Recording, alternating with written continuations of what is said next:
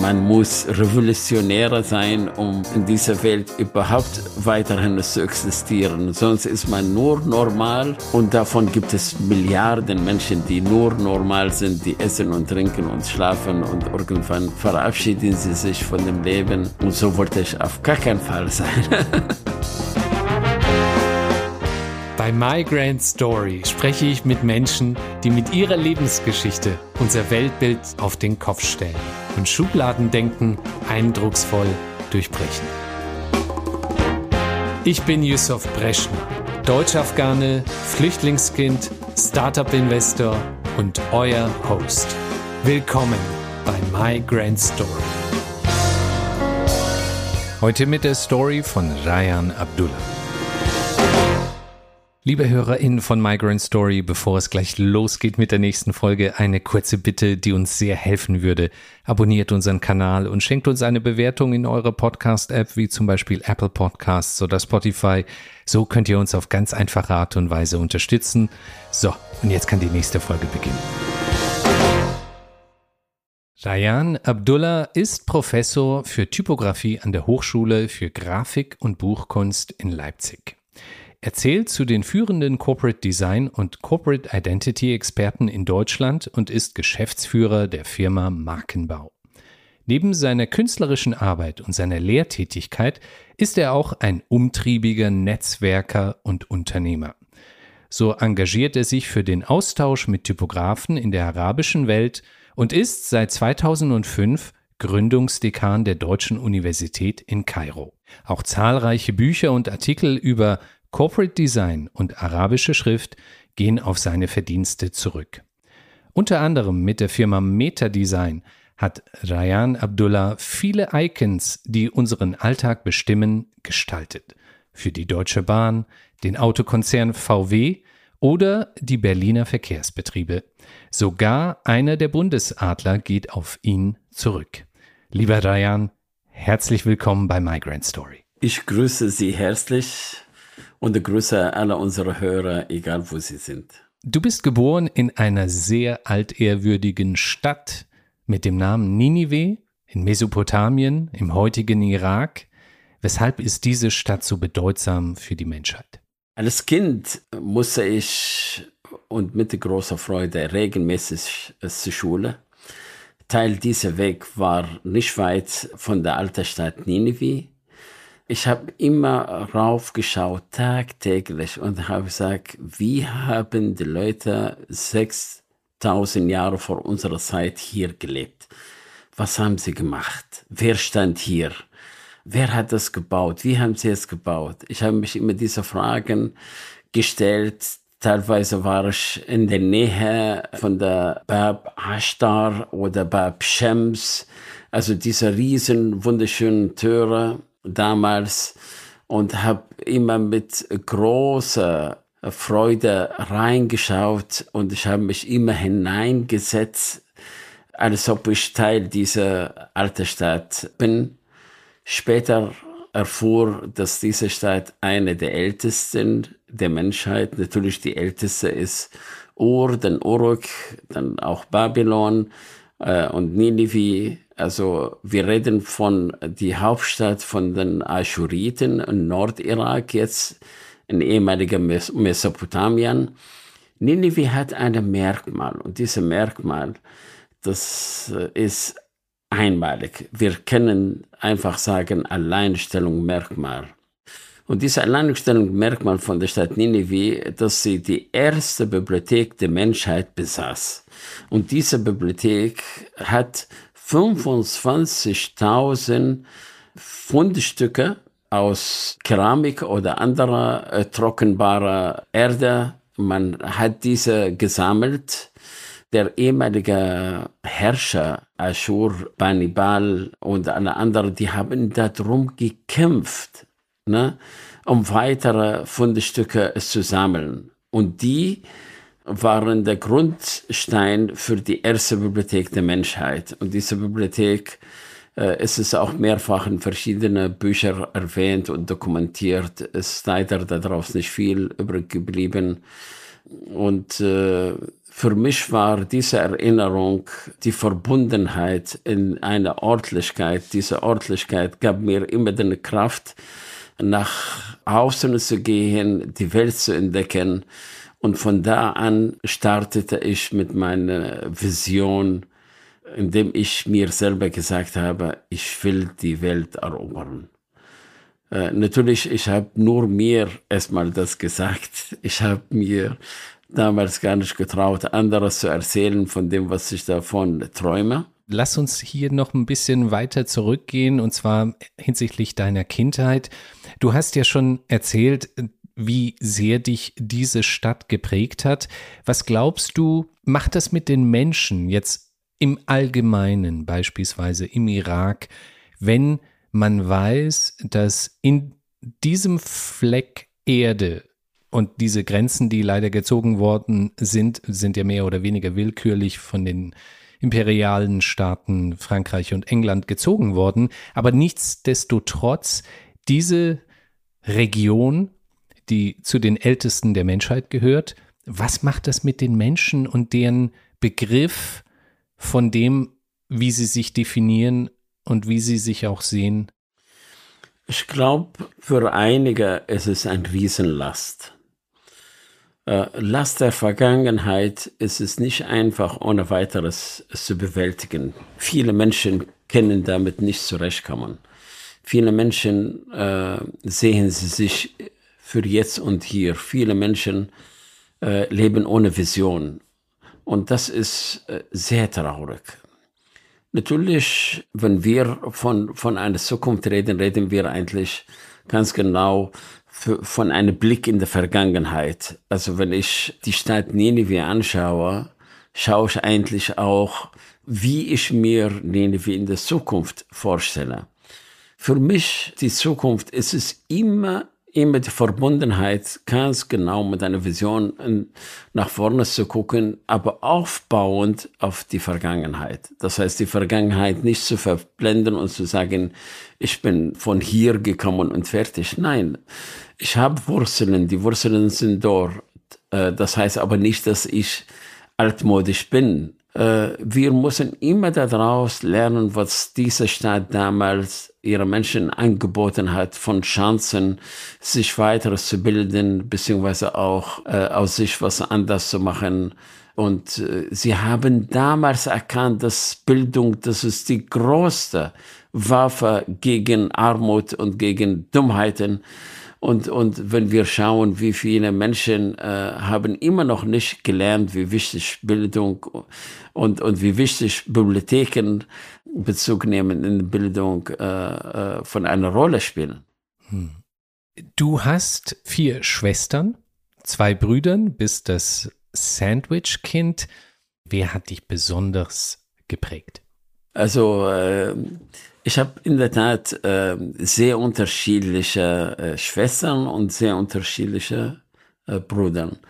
Aber eins hat uns alle verbunden, die Liebe zu lesen. Also ich kann mich damals erinnern, also immer wenn ich von der Schule kam, fand ich eigentlich auch meine Schwestern alle äh, sitzen und wir haben gelesen und jeder hat berichtet, was äh, in der Schule man bekommen hat. Mein Vater hat regelmäßig, tagtäglich immer die Zeitung und einige Zeitschriften mitgebracht. Das war eigentlich für uns wie ein Gesetz. Also äh, die Liebe zu lesen habe ich in der Tat äh, in der Familie bekommen, beziehungsweise von meinem Vater bekommen.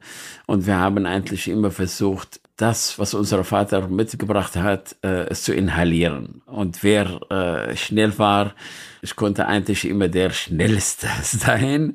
Äh, und immer mein Vater kam vorne an der Tür umfangen und ich habe die Zeitungen und Zeitschriften genommen und gelesen und, äh, und da konnte ich natürlich auch mitreden.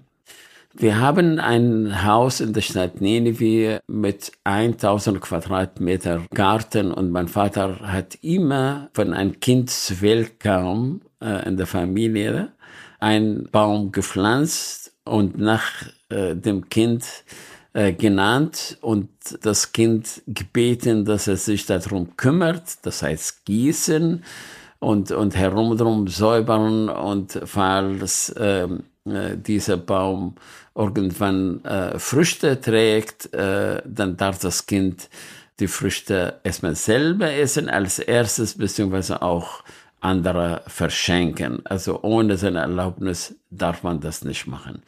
Ich bekam einen Baum, nämlich einen Granatapfelbaum. Und äh, das ist eine Riesenfreude. Ne? Und dieser Granatapfelbaum existiert immer noch in dem Haus. Und immer wenn sie ernten, ne, fragen sie mich, dürfen wir deine Granatapfel essen? und äh, und andere Bäume sind auch da. Und äh, natürlich, also das ist genau die Verbundenheit zwischen mir und meine Geschwister, die habe ich irgendwann vertieft, indem ich gesagt habe, da ich jetzt die Welt erobere, möchte ich gerne, dass meine Geschwister auch teilhaben, indem ich jährlich mitnehme in eine Reise an einem Ort, den sie selber wählen, vorher wählen Natürlich mit der Berücksichtigung, dass sie tatsächlich auch ein Visum dafür bekommen. Wir haben circa 15 Länder äh, gemeinsam besucht und wir haben immer, äh, einmal kamen sie alle nach Deutschland. Das war die schönste Reise letztendlich. Und die blieben sie hier auch einen Monat und wir haben einen Bus gemietet und haben wir Deutschland angeschaut von Norden bis Süden und viele Sachen erlebt. Und das kann man eigentlich niemals äh, löschen. Dein Vater hat dich im Alter von sechs Jahren zum Kalligraphen entsendet. Äquivalent, was man hier kennt zum Musikunterricht, dass man auch musisch ausgebildet wird. Welchem Beruf ist dein Vater nachgekommen? Was hat ihn da insbesondere dazu bewogen, euch zum Kalligraphen zu entsenden? Ich glaube, die, die Mentalität im Orient ähm, ist es immer so, dass das, was man selber nicht schafft, versucht man den Kindern zu ermöglichen. Ich glaube, mein Vater wollte unbedingt selber auch Kalligraph werden, aber der hat es nicht geschafft. Er hat eine große Familie, hat nur für die Familie gearbeitet und das ist auch ein Stück von von deren Mentalität. Ich sage immer, hey Leute, lebt für euch. Nicht nur für die Familie, aber für euch. Äh, eure Seele braucht das. Ne? Also mein Vater wollte unbedingt, dass wir, er hat es auch mal ausgedruckt und hat gesagt, naja, ihr sollt mal was Vernünftiges lernen. Äh, aber was heißt das, was Vernünftiges? Ne? Also, und dann hat er äh, mich und meine Schwester zum Kalligraph und als ich mit meiner Schwester dort war, der Kalligraph hat gesagt, äh, ja, die sollen mal hier sich hinsetzen, das ist eure Plätze. Und der Kalligraph hat äh, mein Vater gefragt, ja, was willst du, dass sie eigentlich lernen? Mein Vater hat gesagt, ja, alles, was du eigentlich anbietest. Ne? Mein Vater wusste ja gar nicht, was letztendlich dort alles äh, angeboten wird.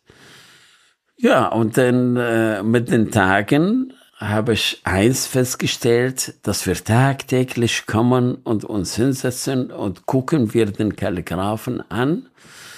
Und der Kalligraph macht seine Sachen und wir gucken nur zu. Ne? Und wir sind ganz brav und leise, wir sagen nie ein Wort. Und das war eigentlich unsere Prüfung. Das wusste ich ja gar nicht. Das war die Prüfung, ob wir tatsächlich die Muse und, und, und, und Geduld äh, haben, dass wir tatsächlich Kalligraphen werden. Meine Schwester hat irgendwann aufgegeben, ich blieb und habe weitergemacht. Und nach ein paar Monaten hat sie gesagt, ja, okay, jetzt lernst du deine erste Übung. Und hat mir quasi ein Bambus Rohre gegeben und hat gesagt, ja, jetzt schneiden wir mal zusammen diese Bambusrohre, zeigt dir, ich schneide an meiner und du schneidest an deiner. Und ich musste circa drei Monate diese Bambusrohren äh, schneiden. Und dann wusste ich auch im Nachhinein, es ging nicht um Schneiden. Es ging eigentlich auch darum, sich selber anzunähern zu dem, was man sein soll, nämlich Kalligraph.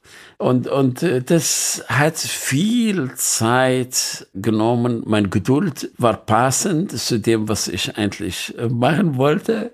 Das hat ihn gut getan. Er hat sich innerlich gefreut. Er hat schon festgestellt, also ich bin doch geduldig und werde schon in diese Richtung äh, weiterhin passen. Also es dauert weiterhin ein paar Monate und dann bekam ich meine erste Übung, nämlich ein Alif. Die Buchstabe Alif ist die erste Buchstabe im äh, in der arabischen Alphabet, gilt als einer der wichtigsten Buchstaben, weil Gott schreibt sich auch mit Alif. Dieser Alif ist, ist ein heiliger Buchstabe und man darf auf keinen Fall daran einen Fehler machen. Und Kalligraphen werden immer angemessen, äh, wie gut sie ein Alif äh, äh, ziehen, ohne zu zittern äh, und dieses Alif so sichtbar zu machen, so wie, wie ein Profi. Natürlich, man muss pro Tag hundertmal ein Alif äh, zeichnen und ähm, und dann wusste ich auch gar nicht, was dahinter steckt. Im Nachhinein habe ich auch gelernt und gewusst, es ging eigentlich nicht um die Buchstaben allein, es ging darum, dass ein Lehrling lernt, sein Winkel, der Werkzeug äh, für sich selber zu definieren. Weil dieser Winkel ist das wichtigste Merkmal für seine Persönlichkeit. Und anhand dessen merkt man natürlich, dass man neigt mit dem Winkel nach rechts oder nach links. Und dementsprechend wird seine Schrift auch nicht nur Ästhetik-Merkmale bekommen, sondern eigentlich auch Funktionalität. Und die Betonung immer, dass diese Schrift in der Funktionalität äh, weiterhin sehr gut sein. Äh, letztendlich irgendwann habe ich alle äh, Feinheiten und Geheimnisse gelernt und, und äh, der Kalligraph sagte zu mir, als ich das Land verlassen habe, hat er gesagt, Rayan, ich gebe dir einen Rat. Und dann sag ich, ja, äh, Meister. Der sagt, du bist ein guter Forscher. Forsch äh, im Bereich Schrift. Die Kalligraphie wird bei dir zweirangig. Und, und den habe ich so gern angenommen. Diesen Rat kann ich mich sehr gut erinnern. Ich wollte äh, mich annähern. Ich wollte diese Schriften mal auch versuchen, in einer anderen Art und Weise äh, sichtbar zu machen. Aber äh, ich fand das so spannend, erstmal eine Brücke von der Kalligraphie äh, zur Schriftgestaltung, später zur Typografie letztendlich bliebe ich in mein Innerer äh, dieser Thematik sehr verbunden und habe damit auch ähm, einen Lebensbereich gefunden, was mir sehr gut passt, aber auch für anderen. Ich habe immer versucht zu vermitteln, wie wichtig ist die Liebe für Buchstaben wir reden von kleinen, kleinen Buchstaben. Wir reden manchmal auch von der Umlaute. Wir reden von Zeichen, die auf best bestimmte Buchstaben kommen, die eine große Freude vermitteln.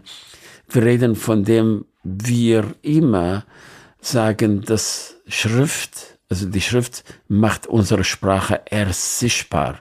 Es geht mir nicht äh, um die Lesbarkeit allein, es geht mir um die Wahrnehmung und die Aufnahme in den Köpfen, äh, wie wichtig Kalligraphie und, und Typografie und die Schriftgestaltung, um Frieden zu schaffen. Weil je, je äh, äh, klarer unsere Sprache ausgedruckt und geschrieben wird, werden wir immer Frieden schaffen. Also viele der Kriege bauen sich immer auf Misskommunikationen und da drin sind auch Schriften beteiligt. Also im Grunde kann man sagen, eine sehr meditative Ausbildung, die du beim Kalligraphen genossen hast. Zum einen monatelang erstmal nur dem Meister zusehen und dann, nachdem man monatelang zugesehen hat, zum ersten Mal auch nur einen Buchstaben erlernen, zu schreiben bzw. zu ziehen. Ein weiterer Aspekt, der dich sehr stark geprägt hat, ist die Wüste. Kannst du uns nochmal näher Einblick verschaffen? Gerade für viele ZuhörerInnen aus Deutschland weiß man nicht, was heißt denn überhaupt Wüste? Reden wir hier nur von Sand? Was ist Wüste? Also ich, ich muss, äh, ich muss äh, selber gestehen, dass ich mit 13 wahrscheinlich meine erste Identität ich möchte sagen, nicht Krise, sondern Auseinandersetzung äh, erlebt habe, indem ich mich gefragt habe, naja, warum bin ich hier? wieso leben wir in dieser Stadt? Warum leben wir nicht woanders? Äh, habe ich einen Vorfahren, äh, äh, äh, die woanders leben und so weiter? Und mein Vater sagt, ja, wir haben Vorfahren und die leben in der Steinwüste. Steinwüste, was ist das? Wusste ich gar nicht. Und dann habe ich gesagt, ja, ich möchte gerne eigentlich mal Vorfahren kennenlernen und die Steinwüste mal besuchen. Ich sage, naja, wahrscheinlich gar nicht so schlecht. Also wenn du in den Ferien keine Schule mehr hast, dann gehst du hin ein paar Wochen und bleibst so und dann hole ich dich ab. Und ich sage, ja, gerne. Und dann hat mich tatsächlich mit, mit Bekannten, äh, der dort für im Auto gesessen und hatte gesagt, bitte bring ihn äh, so Dorf so und so äh, und, äh, und lassen Sie ihn dort, äh, die Leute wissen Bescheid. Ich kam in dem Dorf an, äh, was sehe ich? Also Zelte, äh, ein paar Lehmbauten und viele Tiere, also vor allem Esel, Ziegen und Lämmer und Hunde, die überall äh, rumrennen und bellen, als ich kam und viele Kinder, die auf mich gewartet haben und mich empfangen haben und und die haben mich so äh, angeguckt, als ob ich von einem anderen Planet gekommen bin. Und äh, ich habe mit Freude erstmal den ersten Kontakt und habe gesagt, ja, wo bin ich denn hier? Ich sage, ja, du bist bei uns. Ja, äh, ja, aber was heißt das bei euch, bei uns? Äh, das sagt, ja, das ist die, die Steinwüste. Und äh, sagt er, naja, also, äh, ja, was heißt das? Also, wenn ich dort gucke, ich sehe hier nichts außer Sand und ein paar Steine. So, ja, das kann, da gibt's nicht mehr äh, als das. Ich habe gesagt, ich will noch tiefer gehen. Da sagt einer von denen, naja, komm, wir machen das zusammen. Steig auf einem Esel. Ich konnte auf dem Esel natürlich nicht steigen, da ich von einer Stadt komme. Die haben sich dort gelacht, ne, erstmal. Typisch ein Junge von der Stadt, der weiß gar nicht, also wie Tiere überhaupt äh, funktionieren. Letztendlich haben sie mir geholfen und äh, die waren lieb, nett. Da war ein, eine irre äh, Freude auf beiden Seiten. Äh, für mich war ein Riesenabenteuer. Ich wollte alles entdecken, unmöglich in einem Tag, wenn es geht.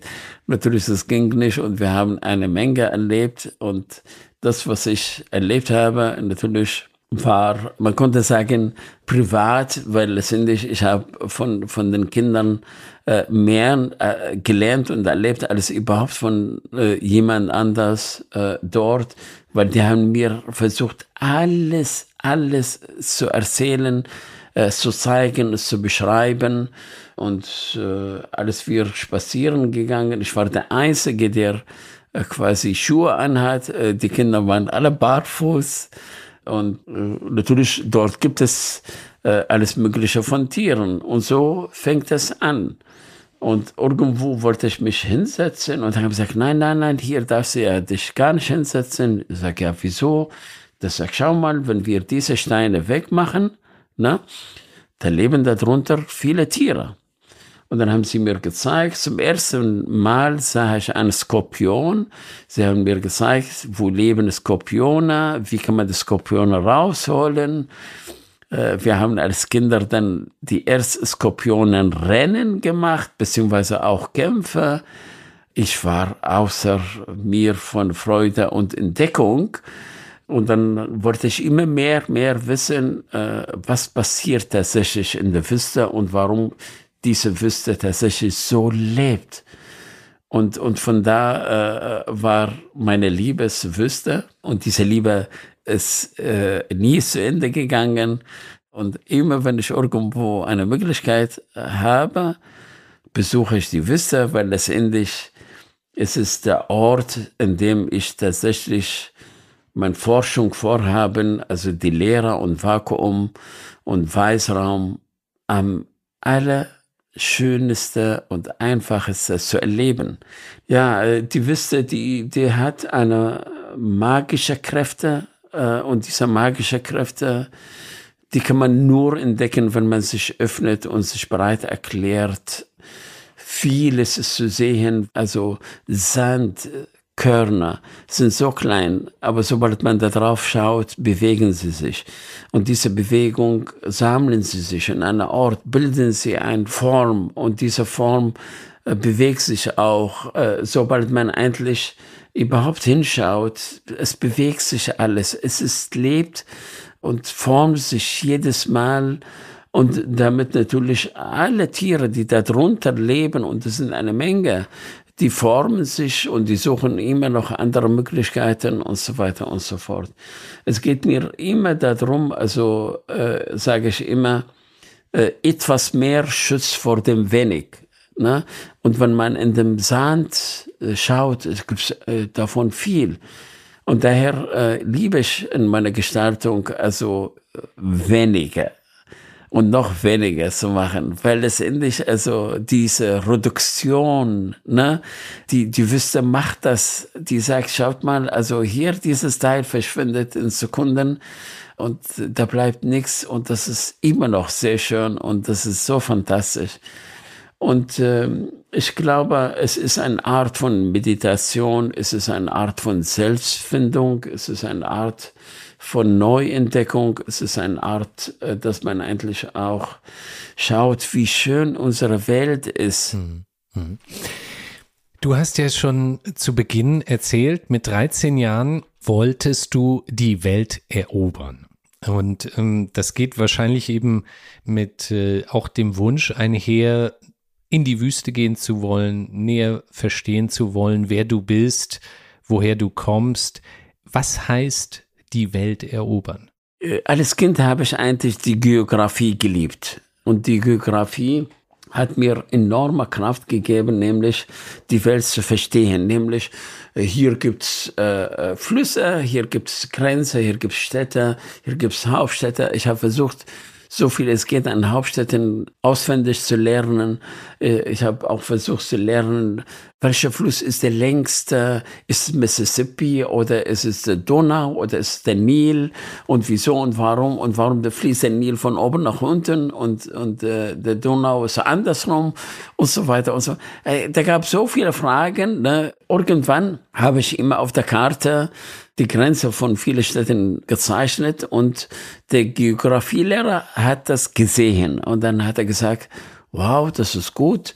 Nächstes Mal reden wir über die arabische Einheit, die 21 Länder. Würdest du denn auf dem Tafel zeichnen? Das war für mich eine riesige Freude. Also ich habe kaum gewartet, dass die, dass die Woche mal vorbei ist, dass ich eigentlich eine Stunde davor mal reingehe in der Klasse und, äh, und das zeichne. Und das habe ich gemacht. Und der Lehrer war begeistert und natürlich die Kommilitonen auch. Und hier habe ich äh, natürlich eine Brücke zwischen Gestaltung, äh, Kunst und Geografie. Und dann wollte ich immer am Anfang habe ich gesagt, ah, ich möchte gerne Geograf werden. Ich möchte gerne äh, mal die Welt entdecken. Äh, und so kam eigentlich die erste Berührung mit dem Begriff, nämlich, aber äh, das hat sich eigentlich schnell geändert, weil letztendlich äh, ich stellte fest, also als ich angefangen habe, mehr andere Bücher zu lesen, das gibt also ein anderes Gewicht. Geografie und da gibt es die Geschichte. Und dann habe ich festgestellt, es gibt einen riesen Kampf zwischen Geografie und Geschichte. Und dann habe ich mich immer beschäftigt, indem ich die Frage gestellt habe, wer hat diese Grenzen so gezeichnet?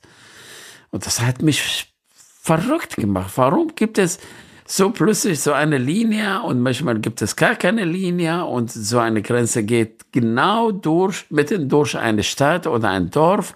Wer hat das gemacht? Ne? Bis ich herausgefunden habe, dass es eigentlich in Deutschland, an der TU Berlin, ich glaube, in 1792, wenn ich mich nicht irre, sind die Grenzen weltweit gezeichnet und ich, ich war traurig. Ne? Ich habe gesagt, eigentlich, man muss die Grenzen brechen. Also die Welt erobern, nochmal die Welt erobern.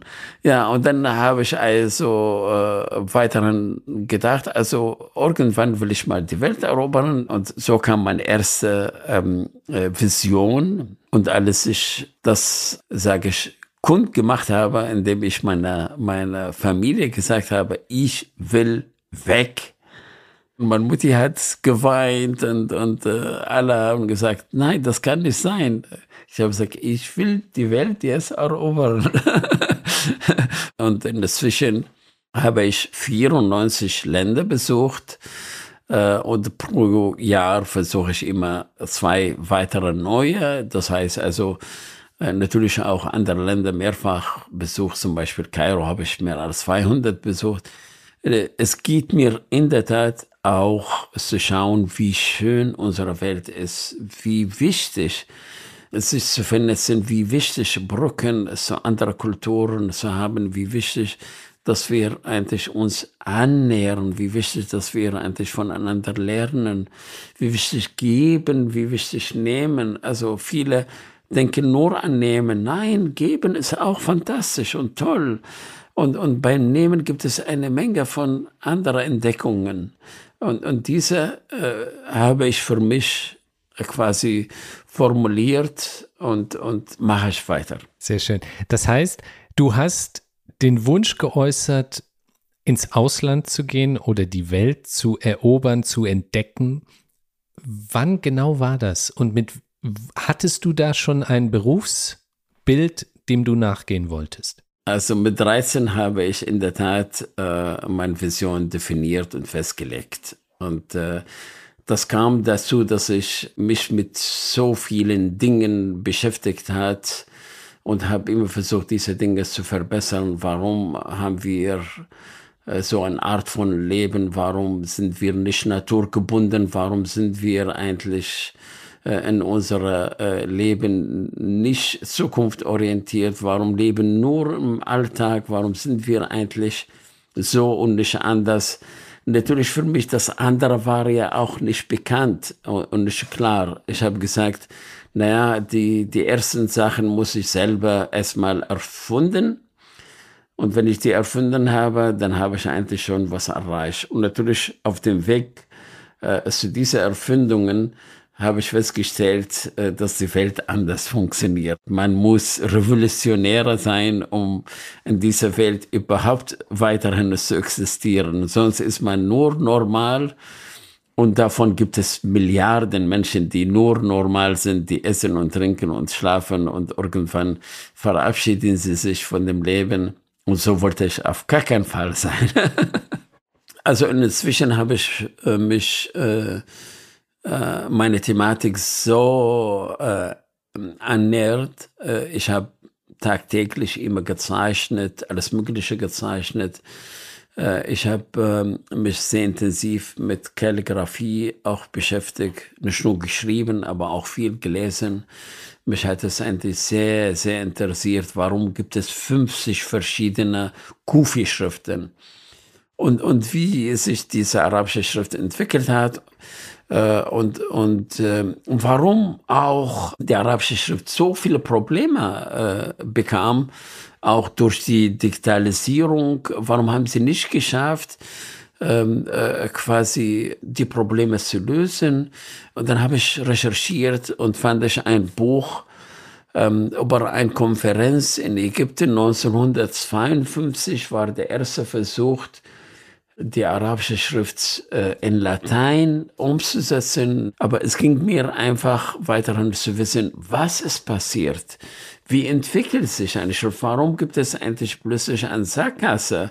Warum geht es nicht weiter? Und diese Auseinanderbeschäftigung ist genau Bestandteil mein, mein eigener äh, Ich, diese, dieses eigene Weg zu, zu wählen und zu sagen, ja, ich will jetzt äh, ähm, im Ausland studieren, weil ich immer gedacht habe, also ähm, ich glaube, mit dem, was ich im Kopf an Kribbeln habe, kann ich jetzt hier wahrscheinlich gar nicht mehr.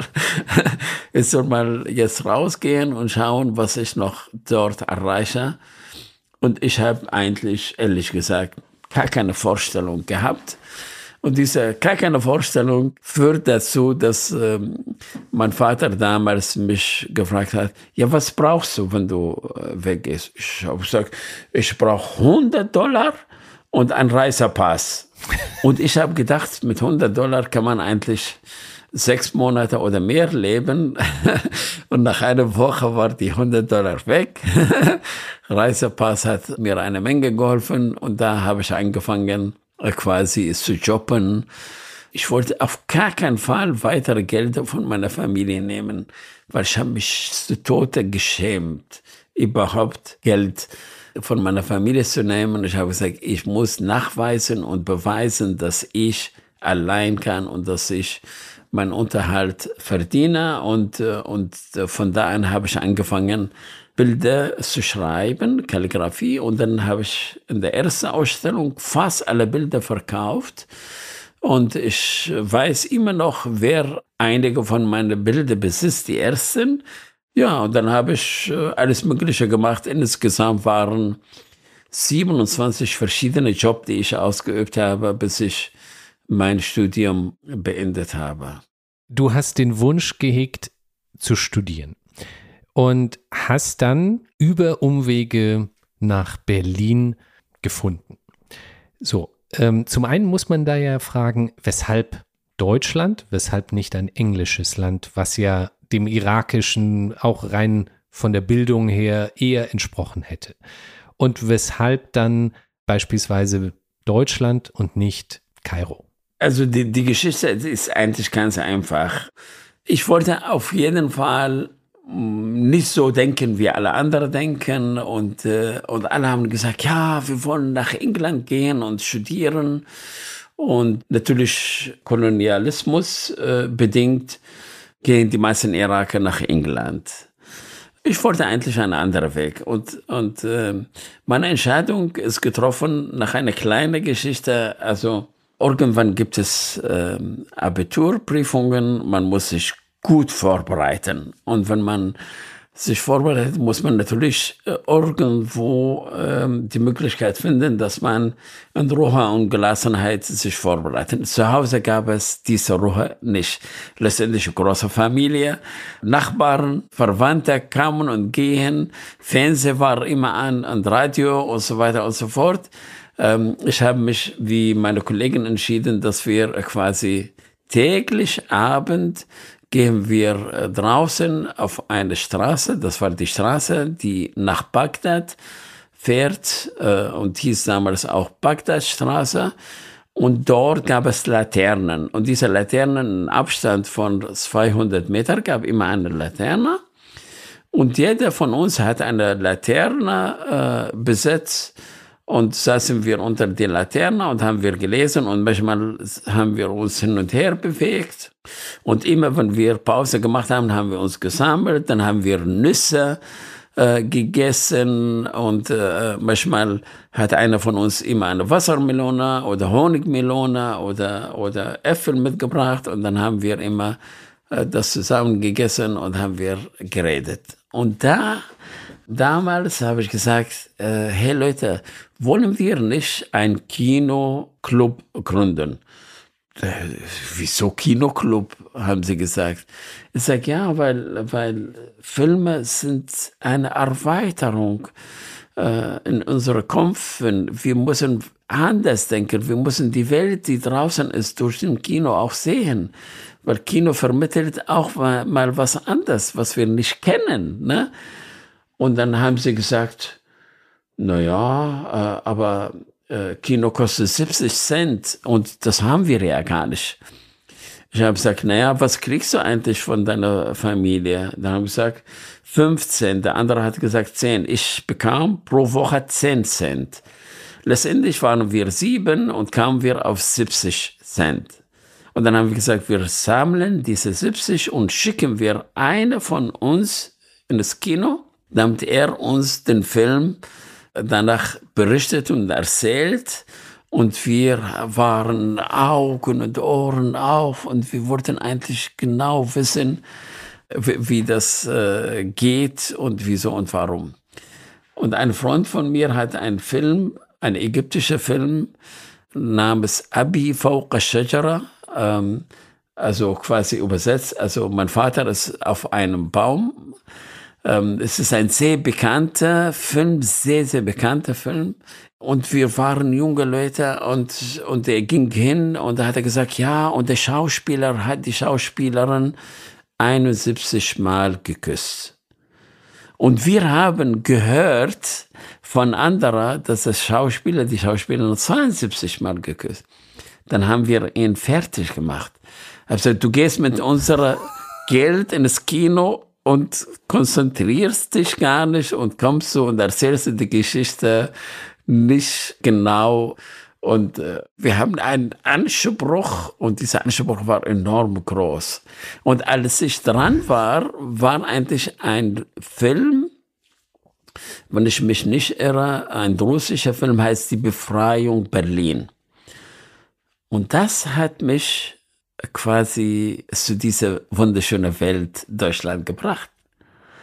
Indem ich eigentlich in dem Film gesehen hat, die Stadt Berlin, natürlich, das war auch äh, Kriegfilm, aber letztendlich wollte ich unbedingt, ich habe gesagt, diese Stadt will ich unbedingt sehen.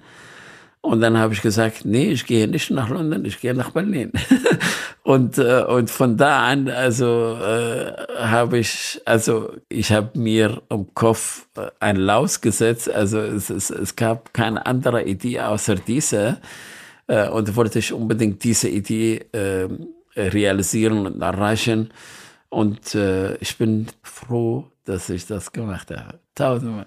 Du bist ja über Umwege, also zunächst nach Rumänien und dann von Rumänien nach äh, Berlin gekommen. Du hast mir in einem Vorgespräch erzählt, dass du immer den Ort philosophisch betrachtest. Jetzt kommst du neu nach Berlin, hast die Wüste gesehen, du hast die alte ehrwürdige Stadt Ninive gekannt. Jetzt kommst du nach Berlin und betrachtest diese neue Stadt mit, mit Augen und Ohren und allen Sinnen. Und wie betrachtest du den Ort dann philosophisch? Ich glaube, es, es ging mir damals erstmal um eine Antwort für mich selber zu suchen, weil äh, viele dieser Fragen habe ich mir selber gestellt. Also indem ich gesagt habe, die Welt erobern, das war die erste Frage an mich selber. Äh, also ob ich tatsächlich in der Lage bin und bereit bin, das zu machen. Als ich nach Berlin kam, war die andere Frage, die Welt zu verstehen. Ich habe mich gefragt, also verstehe ich alles, was ich sehe? Äh, bin ich eigentlich hier richtig? Äh, warum gucken mich andere Leute so anders an? Äh, ich bin doch nicht äh, richtig. Oder irgendwann habe ich verstanden, ich bin anders. Ne? Ähm, das heißt nicht, dass ich nicht richtig bin. Und dieses Verstehen äh, war erstmal noch intensiver. Und die Welt verstehen, indem man eigentlich tatsächlich sagt, ich muss mich selber verstehen, um die Welt zu verstehen. Und dieser philosophische Ansatz äh, hat mich dahin gebracht, dass ich auch intensiver über mich äh, äh, lernen wollte, wissen wollte, auch über meine Geschichte und, und habe mich immer gefragt, ja, warum bin ich überhaupt denn hier? Äh, was will ich eigentlich machen? Und als ich bekam und, äh, und das, äh, das war in Berlin-Wannsee, am, genau am kleinen Wannsee. Das ist eine Straße, äh, die ist eine Sackgasse. Ganz am Ende von der Straße gab ein damals ein Studentenheim, gehört Evangelische Akademie. Und ich als Muslim durfte ich auch dort quasi ein Zimmer bekommen. und, äh, und das hat mich sehr gefreut, äh, weil ich gedacht habe, wow, das ist ja toll. Hier äh, kann man noch mehr in dem Genuss das Wort verstehen. Ne? Hier würde ich verstehen, weil das sind andere Menschen. Und äh, ja, und als ich mein Zimmer trat, stellte ich fest, dass mein Zimmer zwölf Quadratmeter groß.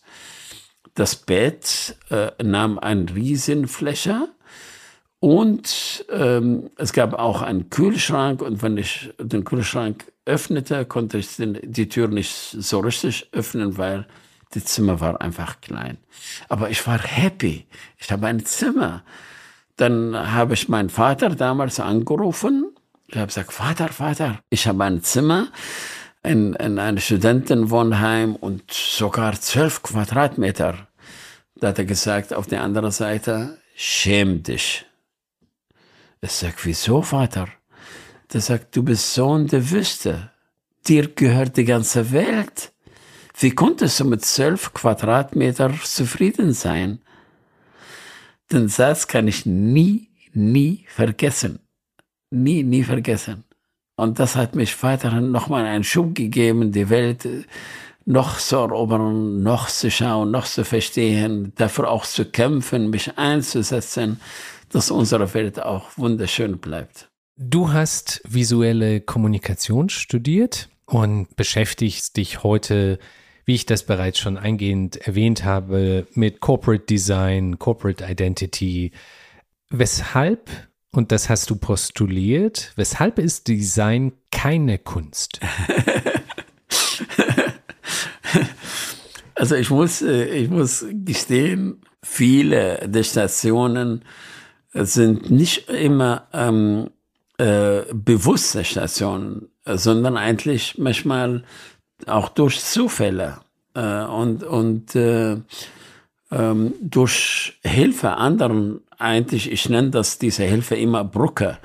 Also ähm, ich wollte eigentlich Design studieren, aber ich wusste ja gar nicht, was man sich genau darunter vorstellt und was alles beinhaltet. Und dann recherchiere ich und höre ich, dass ein Professor für Kunst aus äh, Syrien in Berlin äh, an der äh, HDK, äh, Hochschule der Kunst, unterrichtet. Und dann habe ich ihn besucht und dann habe ich gesagt, Professor Marwan lebt leider nicht mehr.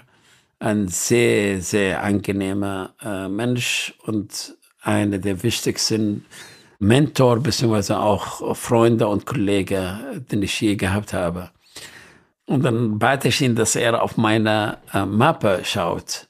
Und da drin waren Kalligraphien und Ornamente und Zeichnungen, abstrahierte Zeichnungen. Und da sagt er, Herr, du bist hier nicht richtig. Ich sage, ja, was heißt hier?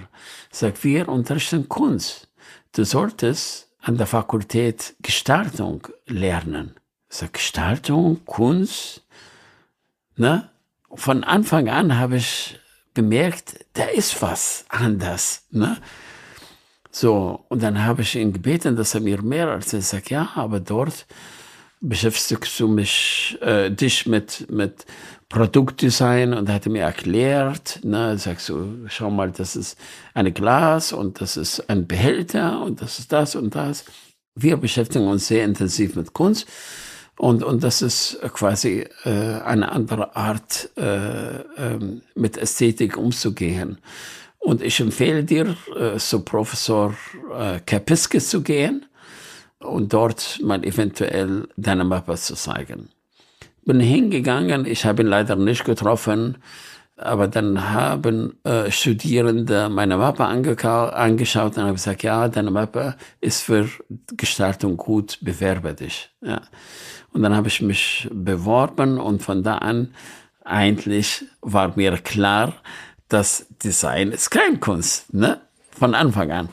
Nun, irgendwann landete ich, nachdem ich mein Grundstudium absolviert habe, habe ich mich an ein Zitat von meinem Vater erinnert. Und dieses Zitat, das war der letzte Satz, was mein Vater mir gegeben hat, als ich meine Stadt Ninive äh, in Irak verlassen hatte. Hat er gesagt, Junge, geh zu den Freunden, die dich zum Weinen bringen und geh nie zu den Freunden, die dich zum Lachen bringen. Ich habe Jahre gebraucht, erstmal zu verstehen, was heißt das. Naja, aber, aber immerhin, also äh, alle Wege führen zu einem Ziel. Letztendlich, ich habe verstanden, was er meint. Und als ich mein Vordiplom gemacht habe, habe ich gefragt, wer ist der strengeste Professor äh, im Design? Und, Und dann haben sie gesagt, Professor Kapiski, der ist sehr streng. Also sehr streng. Ich habe gesagt, ja, sehr gut. Dann bin ich hingegangen und, äh, und dann habe ich äh, erstmal natürlich auch gelesen und gelernt, äh, was er unterrichtet und welche Schwerpunkte er hat. Und dann hörte ich Corporate Identity, Corporate Design, äh, Brand, Markenbildung und so. Ich habe ehrlich gesagt gar nicht verstanden. Ich habe gesagt, wow, das ist mal was anderes. Also Illustration wollte ich nicht unbedingt und mich mit anderen Dingen wollte ich auch nicht. Produktdesign war mein zweiter Wunsch. Und dann habe ich gesagt, dann mache ich. Dann bin ich zu ihm gegangen, habe ich an der Tür geklopft. Ich habe gesagt, Professor, ich möchte gerne in Ihrer Klasse sein. Da hat er gesagt, tut mir leid, die Klasse ist voll und es gibt keinen Platz. Ich habe gesagt, Professor, ich kann mir nichts was anderes vorstellen und kein anderer Professor vorstellen, wo ich studieren kann und will, nur bei Ihnen. Das, setzen Sie mich bitte auf die Warteliste. Da hat er gesagt, ich habe keine Warteliste. da habe ich gesagt, ja, wenn Sie keine Warteliste haben, können Sie eine gründen mit mir. da hat er geschmunzelt, gelacht. Ich habe gesagt, naja, ich habe den Eindruck, äh, ich krieg dich nicht, äh, ich krieg sie nicht los. Ich habe gesagt, ich hoffe es. Ja, und dann war ich auf der Warteliste und dann kam ich tagtäglich immer der Erste und ging ich immer der Letzte und habe nicht aufgegeben, dass ich irgendwann nach sechs Wochen hatte gesagt, ja, du bist jetzt Mitglied der Klasse und von da an ging es los. Und äh, ich habe mich immer konzentriert an diese Begrifflichkeit und ich wollte eigentlich mal höflich sein und äh, eines Tages frage ich ihn unter vier Augen, Professor Kapeski, können Sie mir erklären, was heißt Corporate Identity? Guckte mich an und sagte, Junge, ja, kann ich dir erklären. Du gehst jetzt hier raus, gehst in die Bibliothek, suchst du dir fünf bis sieben Bücher über Corporate Identity, Corporate Design, liest du die na, nach einer Woche machst du uns in der Klasse einen Vortrag darüber. Und du erzählst uns, was ist Corporate Identity, was ist Corporate Design. Und ich habe damals gesagt, naja, Professoren sind dafür da, dass sie Fragen der Studierenden beantworten. Jetzt muss ich meine eigene Frage selber beantworten und in einer Art und Weise, wo ich absolut nicht vorbereitet bin. Und dann habe ich natürlich das, was ich gefunden habe. Es gab nicht ein einziges Buch äh, ausgiebig, äh, der sich über diese Thematik ähm, auseinander beschäftigt. Aber das, was ich gesammelt habe, ich habe mir selber gesagt, ich habe damals auch einen Fehler gemacht, aber ich wusste nicht der Unterschied, was ist äh, der Unterschied zwischen alt sein und groß sein. Ne? Ich habe gesagt, wenn ich groß mhm. werde, ich schwöre, das erste Buch, was ich schreibe, wird über Corporate Design sein. und so war es mein erstes Buch über Corporate Design, weil ich äh, damals in ein kaltes Wasser geschmissen äh, wurde von meinem Prof und ich danke Ihnen natürlich ähm, und ich habe auch verstanden, was er damit meinte. Äh, und damit habe ich eigentlich in der Tat auch meine Ziele erreicht, äh, erstmal in der Klasse zu bleiben und das auch zu lernen, zu studieren und später davon auch zu profitieren. Mhm. So, jetzt hast du uns natürlich sehr neugierig gemacht. Was heißt denn Corporate Identity? Was ist das? Naja, einfach gesagt, eigentlich die Philosophien. Jeder Mensch hat eine eigene Philosophie.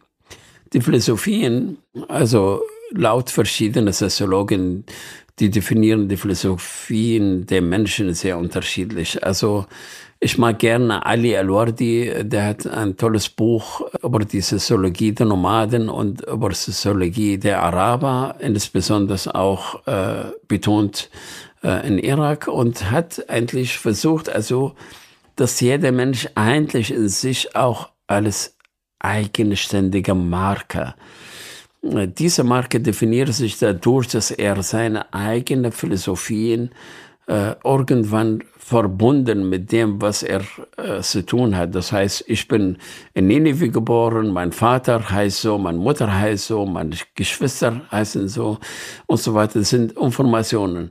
Die sind verbunden mit Taten.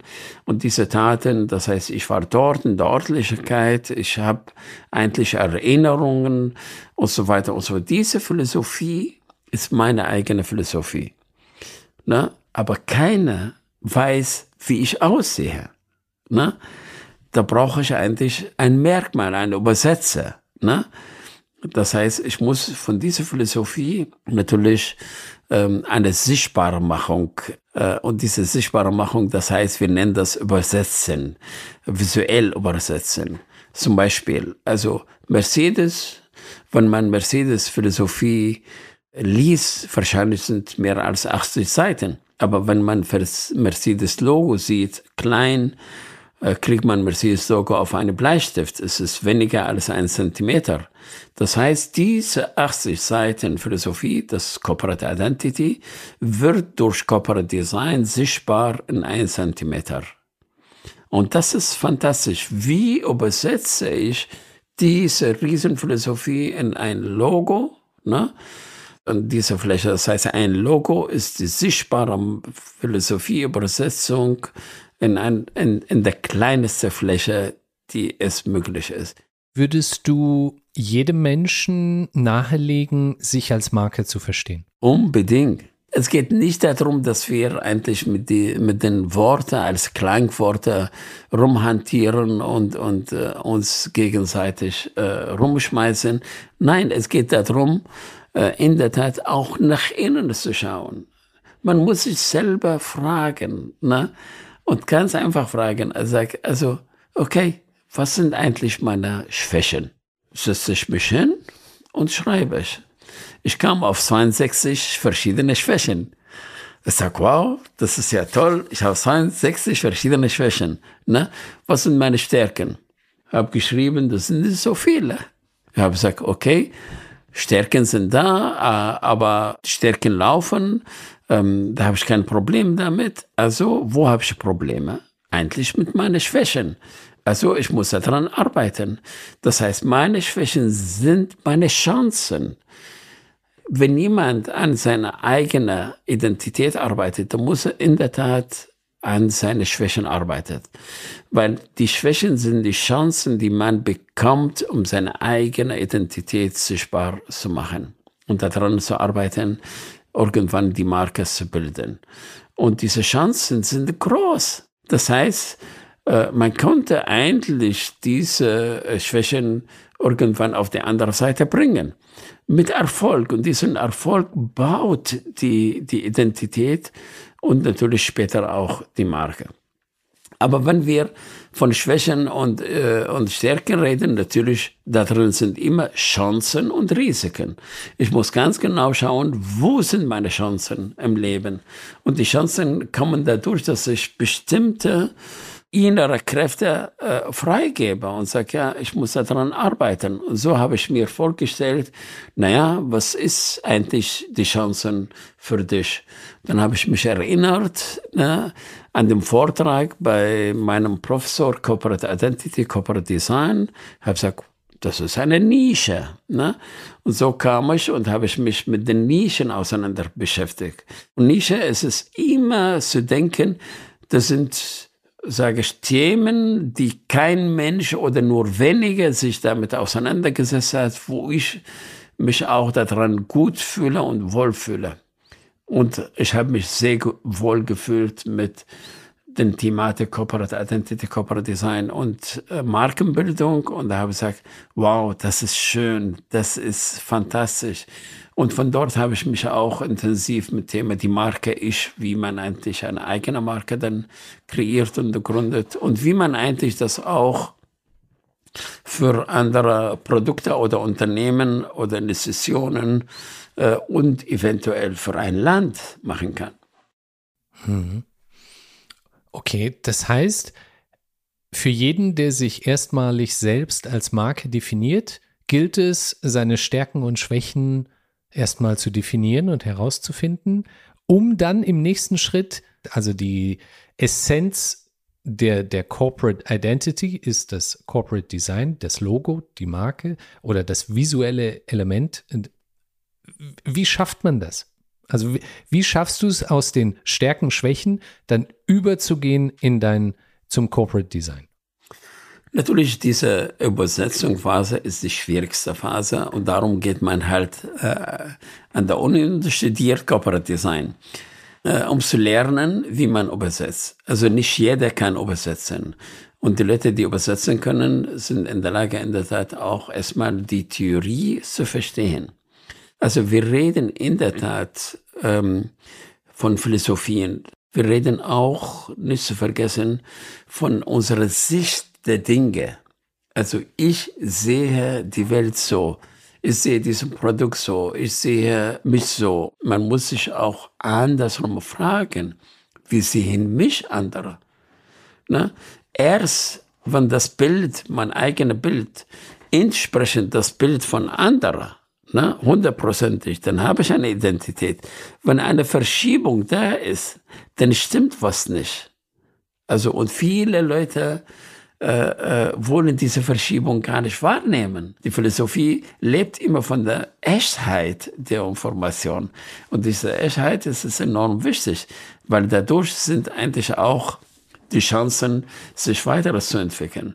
Und ich kann sagen, ja, okay, von hier und jetzt kann ich eigentlich auch weiter. Also auch meine visuelle Elemente entwickeln sich.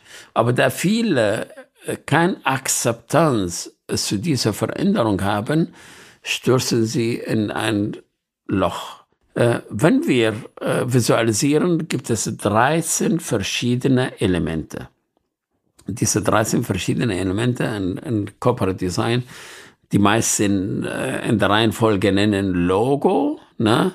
Ähm, äh, es muss nicht unbedingt sein, die Reihenfolge in dieser Art und Weise, aber es gibt natürlich auch äh, Schrift, es gibt Typografie, es gibt Farbe, es gibt Format, es gibt Form, es gibt Ornamente, es gibt Bildsprache und so weiter und so weiter. Die 13, ja, für mich die wichtigsten in der Tat, also die Bildsprache, weil die Bildsprache ist, ist eigentlich eine Sprache, die man nach außen sendet, weil andere nehmen das wahr. Also natürlich mit dem, was wir äh, haben, setzen wir immer Signale nach außen und schaut und sagen wir, hey Leute, schaut uns, ich bin so oder so oder so. Jeder macht wie, wie er für richtig will, aber wir gehen immer äh, davon aus, dass diese Signale nicht bei jedem ankommt.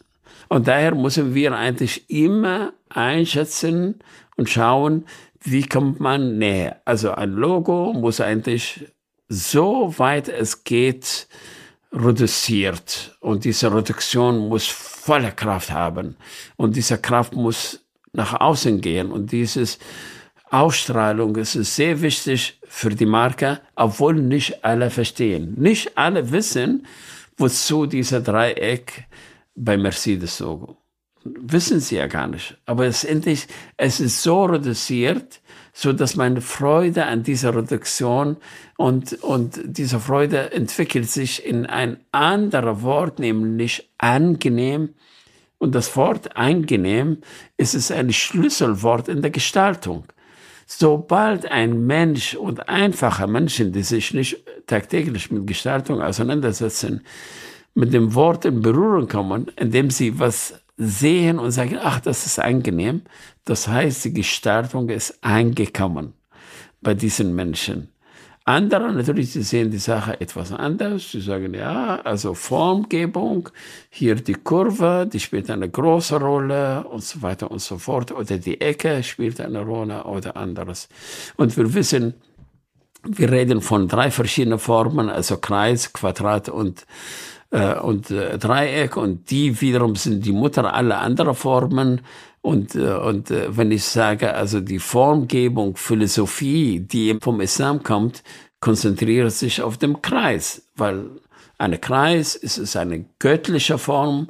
Äh, es gibt keinen Mensch, der einen Kreis gestalten kann. Absolut keiner. Weltweit gar keiner. Nur Gott. Gott äh, hat den Kreis erfunden und es ist vollendet. Und wenn einer von uns einen Kreis macht, denn die kann niemals so gut sein wie, wie der erste Kreis vom Gott. Also äh, diese Philosophien spielen eine große Rolle in der Entwicklung, indem man sagt, ja, okay, ist geformt, die kann ich nehmen, ist geformt, die kann ich selber entwickeln. Also mit dem Quadrat kann ich eigentlich viel Sachen noch mitentwickeln und weiterentwickeln.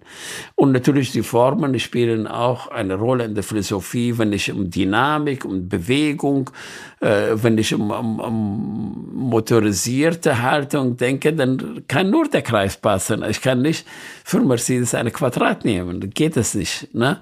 Wenn man schaut, also beim Dreieck, die meisten Revolutionen nehmen immer ein Dreieck, weil da ist was spitz Ne? Die wollen was bewegen, was verändern. Die, die nehmen immer einen Stern, weil die wollen eigentlich da drin immer noch irgendwas, was man piekt. Also genauso, als ob jemand mit einem Messer kommt und die Leute immer mit der Spitze der Messer piekt und sagt, ja, komm, ändere dich. Ne? Äh, und, und das, das ist in der Tat, was die Formen von, wir nennen das Semiotik, uns auch geben. Äh, letztendlich, also ich bin immer für die Vereinfachung von, von Gestaltung, soweit es geht, dass Menschen eigentlich auch damit zurechtkommen, beziehungsweise auch ähm, ihre Ziele erreichen. Und diese 13 Elemente, die würden natürlich nochmal quasi in, in Gesetze verankert, unter anderem, also wir haben gesagt, Logik spielt eine Rolle, aber Bildsprache enorm wichtig, weil Bilder sagen mehr als Worte. Dann kommen natürlich Schriften. Und die Schriften haben Philosophien. Also ich kann ganz genau sagen, wie komplex ein Mensch ist anhand die Schrift, die, die er benutzt oder die Schrift, die er selber schreibt. Inwieweit würdest du sagen, ist gutes Corporate Design Kunst? Auf gar keinen Fall. Also äh, ich kriege eine Strafe und diese Strafe von mir selbst. Mhm. Auf gar keinen Fall. Es mhm. gibt absolut keine Berührung. Also ich betone, es gibt keine Berührung zwischen Kunst und Gestaltung. Und alle, die diese Berührung herstellen, die wollen natürlich nur sich leichter machen. Wir müssen ganz genau verstehen, dass Design eine Aufgabe hat. Und diese Aufgabe ist offen und klar, äh, Produkte, Menschen, äh, Institutionen, Unternehmen, Länder zu helfen, ihre Probleme zu lösen. Mhm. Kunst hatte diese Aufgabe nicht. Kunst kann eigentlich die Menschen alles wunderbar und leichter und schöner machen. Und das ist genauso zwischen Kunst und Gestaltung. Und, mhm. und äh, nochmal zu ergänzen, also viele denken, man macht sich einfach, indem man sagt, ja, ich bin kreativ. Ich glaube nicht an, an, an solche Worte. Was ist überhaupt Kreativität? Kreativität ist es nicht geborene Merkmal bei irgendjemand. Es ist eine Technik. Bring mir ein, ein Bauer, ich mache aus ihm kreativ in sechs Monaten. Es ist eine Technik. Das kann man lernen. Es gibt 22 verschiedene kreative Techniken. Und die kann man lernen. Und wenn man das gelernt hat, und das lehren wir eigentlich an der Hochschulen, und dann wird man eigentlich kreativ und weiß ganz genau, wie man mit diesen Werkzeugen ähm, umgehen. Viele Leute machen es sich leichter und sagen, ja, ich bin kreativ. Ne? Und, und damit machen sie einfach Schachmatt. Ne? Das hat mit meiner Kreativität nichts zu tun. Das hat eigentlich mit meiner Bildung, mit meinem Wissen und mit meiner Verankerung, wie ich diese Probleme letztendlich löse.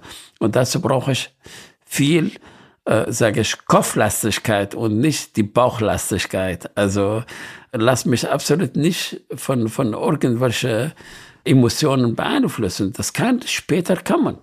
Ich sage immer, Funktionalität steht im Vordergrund und dann kommt die Ästhetik. Und die Ästhetik, äh, es ist immer eine zusätzliche Hilfe, um diese Funktionalität nochmal leichter und, und Empfang offener es, es zu gestalten. Mhm.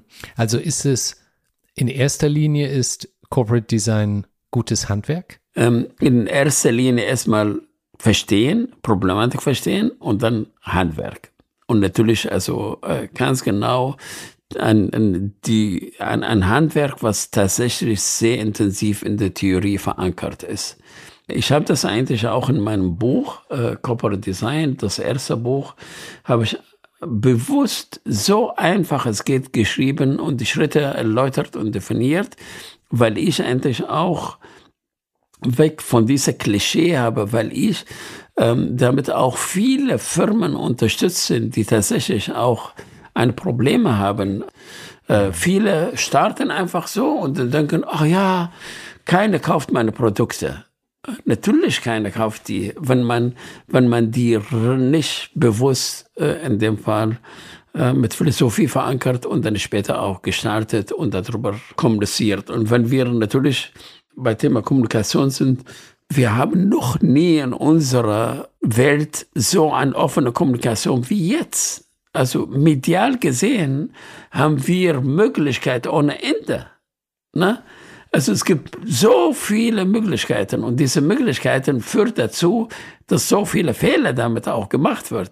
Also die Leute können kommunizieren, äh, also alles kommunizieren und sie können auch, in Klammer gesetzt, sogar Mist kommunizieren. Hm. Also, weil die denken, also ich kann kommunizieren, ne? Äh, ich kann irgendwas erzählen. Und viele von dieser Misskommunikation äh, fallen uns tatsächlich auf die Füße von irgendwelche Leute, die behaupten, dass sie kommunizieren können. Früher war die Kommunikation gesteuert äh, und überlegt und baut sich auf die Philosophie und, und unterstützt die Philosophie. Ein Unternehmen kann nie kommunizieren, bevor sie vorher sich fragt, welche Werte will ich kommunizieren und warum und was, wieso. Und wenn ich kein Produkt verkaufe, dann stimmt in der Kommunikation irgendwas nicht. Hm. Und daher muss man alles in einer Kette sehen. Hm. Ryan, wir haben jetzt wirklich eine Tour de Force hinter uns. Dein, dein Leben, deine Philosophie, all diese Dinge, die dir, die dich geprägt haben, von der Wüste, von der Stadt Ninive. Es gibt noch so viele weitere Dinge, die wir gerne besprechen möchten. Ich weiß aber auch, dass deine Zeit schon sehr in Anspruch genommen wurde. Gibt es denn etwas, was du gerne unseren HörerInnen mitgeben möchtest, welcher Art auch immer? Ich glaube, wenn wir von uns selber reden, reden wir in der Tat von dem, was wir glauben, dass wir auch äh, tun können. Ich will nur mal äh, äh eine andere Geschichte erzählen. Also ich habe selber im Rahmen meiner Arbeit bei der Firma Mete Design äh, in Berührung mit dem Bundesadler gekommen und durfte ich dem Bundesadler redesignen. Und zwei Jahre lang war ich verantwortlich für die Redesign und Rebildung der Marke Deutschland. Ich muss sagen, das war mir in dieser Zeit die schönste Zeit meines Lebens weil ich mich nochmal sehr intensiv mit meiner Wahlheimat auseinandergesetzt habe, mit Deutschland, mit den Chancen, die hier äh, ich bekommen habe. Ich weiß gar nicht, wie ich mein dankbar äh, kommuniziere und rüberbringe.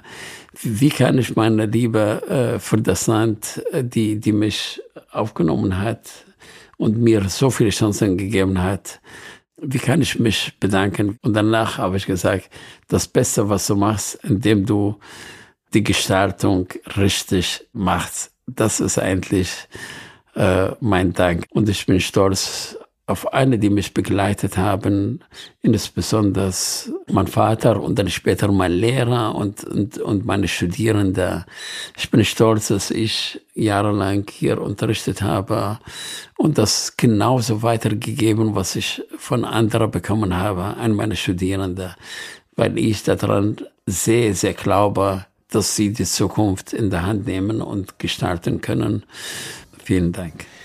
Lieber Dayan, ganz herzlichen Dank für dieses tolle Gespräch. Vielen herzlichen Dank. Ich danke dir auch, äh, lieber Yusuf, und äh, wir bleiben verbunden.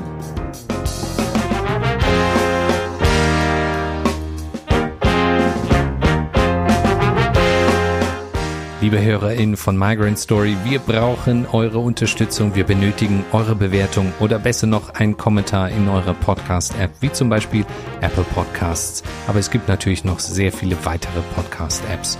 So könnt ihr unser gemeinnütziges Projekt unterstützen, bekannter zu werden. Auf migrantstory.org könnt ihr euch außerdem für unseren Newsletter eintragen und regelmäßig neue, inspirierende Lebensgeschichten entdecken. Ton Simon Graf, Produktion Stereotype Media, Redaktion Yusuf Breschner, Special Thanks Doana Breschner und die gesamte Breschner Familie.